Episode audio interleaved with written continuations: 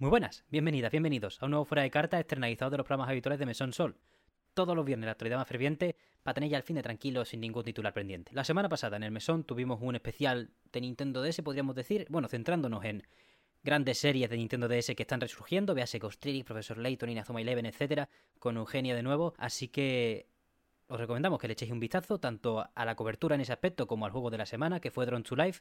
Y esta semana tenemos un programa 50 del mesón en el que vamos a bajarle al suelo, aunque hay una noticia muy importante de la que creo que haré un bloque mmm, entre hoy y mañana, porque al final se sube todos los domingos a las 9 y cuarto. Pero de momento el contenido garantizado para esta semana es nuestra cobertura especial de la temporada 3 de Halo Infinite, que nos ha gustado bastante. Vuelve mi compañero y amigo expertísimo, Víctor González, para, bueno, echar un rato, charlar sobre lo bien que está esta temporada, que pues sí nos ha encantado y creo que poco hay que reprocharle en este aspecto al equipo de 343 Industries. Exploramos mogollón de cosillas como el lore que hay dentro de los nuevos eventos, mmm, lo que podríamos llegar a esperar, lo que se ha llegado a filtrar de una manera superficial, ¿no? Tampoco sin meternos en grandes spoilers. Así que nos vemos ese domingo. Sin nada más que contaros, pasamos ya a las noticias de la semana, que he hecho hoy una gincana, lo de que el apunte está mejorando, antes lo digo, antes, antes mentira, o sea, esto es feísimo, esto,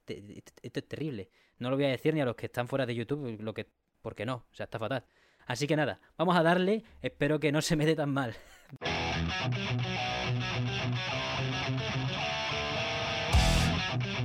Fuera de carta, tenemos en primer lugar el avance de la semana, la cosa más grande. The Legend of Zelda Tears of the Kingdom ha presentado un nuevo gameplay de 10 minutos extendido hecho por el mismísimo Eiji Onuma, productor de la serie. Nos ha presentado cosas como que el desarrollo del juego ya ha finalizado y luego dentro del gameplay nos ha presentado las nuevas habilidades de Link. Y tenemos un retroceso bastante importante para poder disfrutar de las islas flotantes que nos ofrece esta secuela, ya que de los pedruscos que caigan podremos usar el retroceso para subir con la piedra sin tiempos de carga, en las que podremos encontrarnos enemigos muy distintos, aunque parece que también están en la superficie. Nos han presentado los golems y también para enfrentarnos a ellos nos han presentado una nueva habilidad de Link, la combinación. A partir de ahora podremos combinar objetos del medio, ya sea un palo y una piedra, para hacer armas más resistentes. Y es que también se puede usar más allá de las armas. Nos enseñaron cómo se podía hacer un barco con cuatro troncos, juntándolos con lo que se llama la ultramano. No se llama la misma habilidad, pero vaya, va de lo mismo. Juntar cosas del medio para hacer medios de transporte, estructuras o, en el caso de la combinación, armas más potentes. Y también para mejorar la movilidad dentro del juego, la infiltración. En todos los sitios en los que haya techos o en todas las montañas en las que haya cuevas, podremos empotrarnos en el techo de las mismas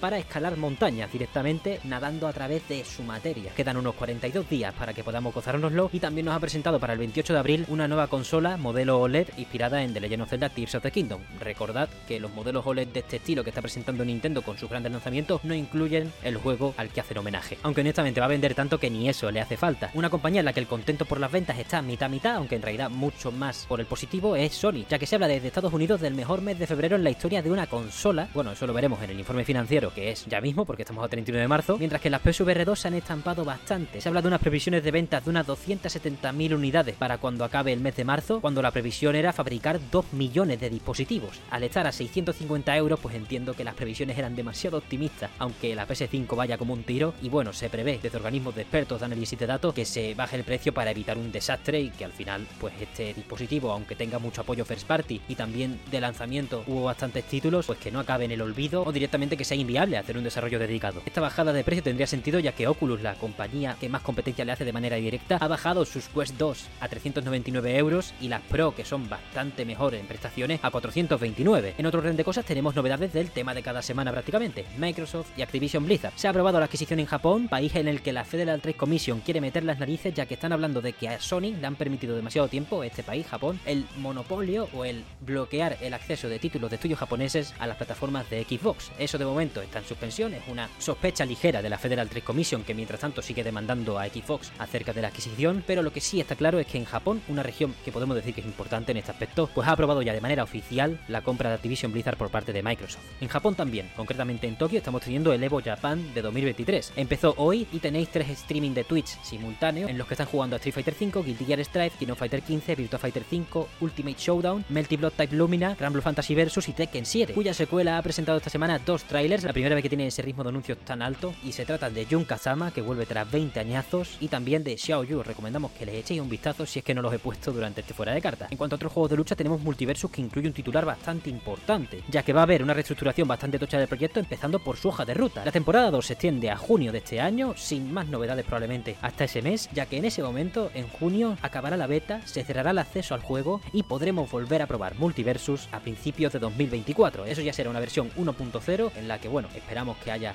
más de lo que llegaron a prometer y os recomendamos para la cobertura máxima más experta, un canal de juegos de lucha que me gusta mucho, Miri FGC, os dejamos el vídeo en la descripción para que os informéis mejor porque esto tiene bastantes aristas. Y el último bloque de las noticias más allá de anuncios y lanzamientos va de personas. Debbie Beswick, la CEO de Team 17, dejará de serlo este mismo año. La cofundadora de la compañía, ya por 1990, decide bajarse del carro después de 5 años en el puesto de CEO y dejando una junta directiva, mientras ella seguirá practicando su posición hasta que encuentre un sucesor, sucesora a la altura. Entonces, cuando deje su posición, cogerá una no ejecutiva dentro de la compañía. También tenemos novedades sobre Chris Avelon, el prolífico escritor de varios proyectos como Star Wars The Old Republic 2 o Fallout New Vegas, ha estado metido en un proceso judicial desde 2020 ya que Kelly Bristol y Carissa Barrows le acusaron de acosos sexuales, uso de dinero en los estudios en los que trabajaba para fines particulares como compra de alcohol y un pequeño etcétera de otros delitos de los que había sido acusado pero que al final ha resultado ser inocente. En un comunicado conjunto de Carissa Barrows, Kelly Bristol y Chris Avelon, pues se ha hablado de cómo todas las acusaciones han llegado a buen puerto para la defensa, han sido desarmadas y por tanto Barrows y Bristol tendrán que pagarle una indemnización a Avelon de unas 7 cifras, ha sido acordada ya que cubrirá en mayor parte los costes de la defensa, aunque vaya, 7 cifras, ¿eh? En el comunicado, que es la última novedad que tenemos por desgracia al respecto, no se ha hablado nada más durante la semana y mira que esto se reveló el sábado, pues se habla de malinterpretaciones de las palabras de la acusación directa, diciendo que ellas ya tienen claro que Chris Avelon no es nada de lo que se llegó a decir y piden su temprana y completa vuelta a la industria del videojuego. Ya que en cuanto empezaron estos juicios, pues los estudios con los que ha llegado a trabajar, incluido Teclan, con el que estaba trabajando en ese momento en Dying Light 2, pues se distanciaron de él. Este tipo de juicios, pues cuando acaban siendo sentencias en las que se dicta culpable, pues evidentemente que son suficiente merecimiento como para distanciarte de la industria y no volver a trabajar jamás. Pero bueno, como se ha resuelto de la manera contraria, pues ahora veremos qué acaba siendo pues de las tres personas que imaginamos que se incorporarán de manera normal a sus trabajos en la industria. Y por último tenemos que Electronic Arts echa el 6% de su plantilla, 780 trabajadoras, trabajadores más o menos, decena arriba, decena abajo, ya que eran 13.000 personas en el último informe financiero, pues se van a la calle y según Andrew Wilson es para mantener su posición de fuerza dentro de la industria porque por supuesto están perfectamente y hemos hecho las cosas maravillosamente bien hasta este punto. Es simplemente una reestructuración cuando podríamos decir en realidad que de momento Electronic Arts está fallando muchísimo en cuanto a liderar estudios y que precisamente el CEO de la propia compañía sea el único cuya cabeza no ha rodado en bastante tiempo, pues bastante sorprendente o puede que más bien indignante. Le deseamos suerte a estas 780 aproximadamente personas implicadas, ya que no es plato de buen gusto y es una cifra bastante sonora. Pasamos ahora a los lanzamientos y anuncios de la semana. El 3 de abril sale Spiritfall para PC, el 4 de abril sale Green Grimoire, Once More para PS4 y Switch, Meet Your Maker para PS4, 5, Xbox One, Series X y S y PC, Road 96, Mile Zero para PS4 y 5, Xbox Series X y S, Switch y PC. El 6 de abril tenemos Raven's Watch para PC y Stranger of Paradise Final Fantasy Origin que por fin llega a Steam, el mismo día que Batman entra como DLC de Guilty Gear Strive. Ya disponible el último DLC gratuito de Citizen Sleeper, cosa que celebran con un 30% de descuento sobre el juego, y este martes 28 de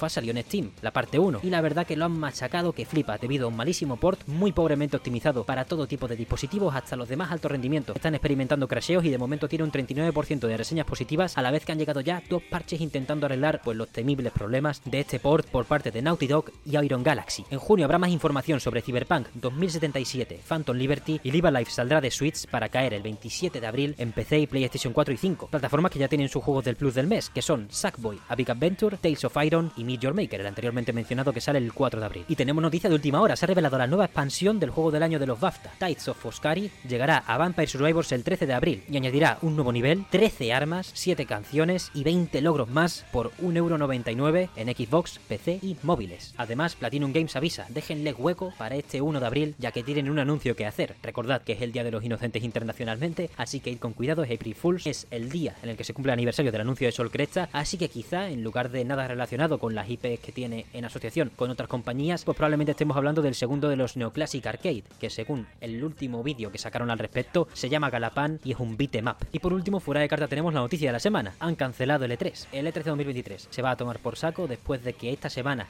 se bajasen del barco Ubisoft, que dijo que iba a acudir, pero al final ha dicho que va a hacer un Ubisoft Forward el 12 de junio, y Sega y Tencent confirmasen su no presencia, aunque no hubiesen dicho que sí iban a ir. Es una pena ver esta noticia, es, es, la que le quería yo dedicar un pequeño bloque en el programa 50 de esta semana, sobre todo porque hace algo menos de un año abrimos el mesón hablando de que el E3 2022 se había cancelado, así que es un poco el ciclo, ¿no? Es triste, es una pena, pero también tiene sus capas y sus cosas que analizar, aunque de momento simplemente gracias por todo.